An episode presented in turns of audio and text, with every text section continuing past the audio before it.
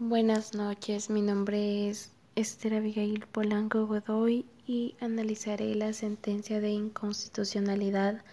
número 42, año 2012, la cual fue emitida el día 23 de diciembre de 2014 por la Sala de lo Constitucional de la Corte Suprema de Justicia de El Salvador en este caso, la parte principal fue sometida a examen por la ciudadana Lisbeth Emma Edith Abarca Cárdenas, entre otros, quienes demandan a la Asamblea Legislativa para que esta sala declare la inconstitucionalidad por vicio de contenido de los artículos 12, letra C y 17 de la Ley de Fideicomiso de Obligaciones Previsionales por la supuesta vulneración a los artículos 2, inciso primero, artículo 3, inciso primero, artículo 23 y artículo 50, en relación con el artículo 220 y 246, todo de la Constitución de la República de El Salvador.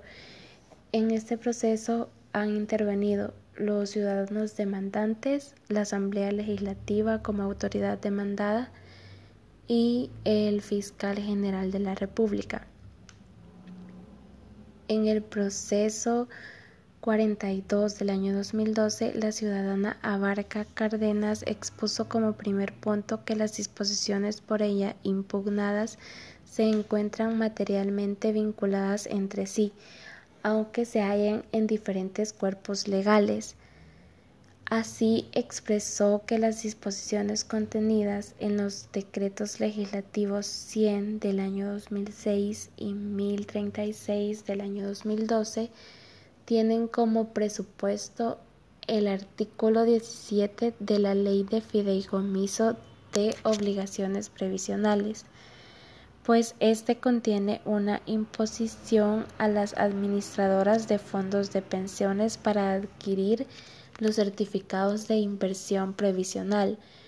como corresponden al programa anual de emisiones del Fideicomiso de Obligaciones Previsionales, lo que motivó las reformas a la referida ley. Los certificados de inversión previsional sustituyeron a los certificados de traspaso y a los certificados de traspaso complementarios, para los cuales no operaría el límite fijado por el artículo 91 de la Ley del Sistema de Ahorro para Pensiones. Ella considera que el vicio constitucional señalado en el artículo 17 de la Ley de Fideicomiso de Obligaciones Previsionales genera una inconstitucionalidad por conexión en los artículos 91 letra M y 223A de la Ley del Sistema de Ahorro para Pensiones. Esto sería el primer punto. En este sentido, expuso que desde el inicio de operaciones del actual sistema de ahorro para pensiones basado en cuentas individuales, el sistema de reparto anterior, el sistema público de pensiones administrado por el Instituto Salvadoreño del Seguro Social, y el Instituto Nacional de los Empleados Públicos se volvió de una manera financieramente insostenible en su totalidad, ya que acumulaba obligaciones de pago de beneficios a los pensionados que se mantuvieron en dicho sistema, muy superiores a los recursos con los que contaba. Los derechos que expone que se violentaban de la Constitución de la República de El Salvador eran violación al derecho a la propiedad, violación al principio de igualdad, violación al derecho a la seguridad social y el principio de proporcionalidad. La respuesta de la Fiscalía fue que en cuanto al proceso 42 del año 2012 sobre la vulneración a la libertad de contratación como parte de la pretensión de la demandante, dijo que tal derecho no es absoluto, pues lo limita tanto la ley como el orden público, que es formado por principios jurídicos institucionales que sirven de fundamento a la conservación del orden social y que funciona como garantía. Dijo además que no es cierto que no se garantiza a los trabajadores el, el, cumplimiento de las prestaciones de seguridad social a futuro,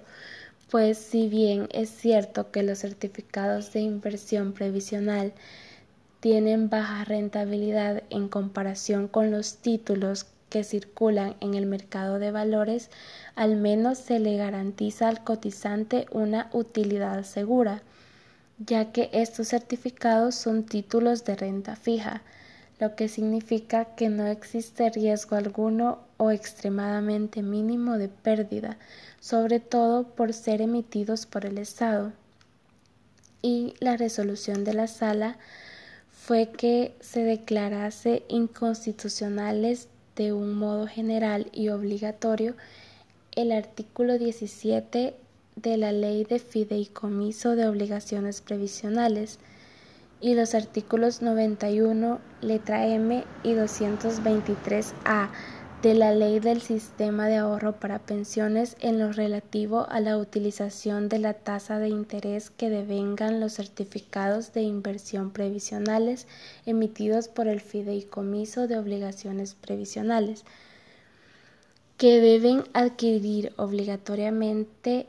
las administradoras de fondos de pensiones con los fondos de pensiones que administran y gestionan. Por, vulneración de la seguridad jurídica en relación con la seguridad social en su manifestación del derecho a pensión por vejez establecidas en los artículos 2, inciso primero y artículo 50 de la Constitución, ya que mantener Dicha tasa incide negativamente en el nivel de rentabilidad que obtendrán los ahorros de los cotizantes al sistema de ahorros para pensiones y sobre sus tasas de reemplazo, afectando materialmente las pensiones de dicho sector poblacional, al provocar una disminución en los ingresos mínimos e indispensables para atender las necesidades básicas y permitir así una subsistencia digna al ocurrir los, los supuestos de su jubilación. También declaró inconstitucional el artículo 12, letra C de la Ley de Fideicomiso de Obligaciones Previsionales, únicamente en lo relativo a la utilización como tasa referencial de interés por vulneración a la seguridad social en relación con el principio de proporcionalidad. Artículos 50 y 246 de la Constitución. En tanto que dicha tasa, debido a su baja rentabilidad, no permite cumplir con la exigencia de utilización óptima de los recursos de la seguridad social incidiendo negativamente en el nivel de rentabilidad que obtendrán los ahorros de los cotizantes al sistema de ahorros para pensiones y sobre sus tasas de reemplazo, afectando materialmente las pensiones de dicho sector poblacional.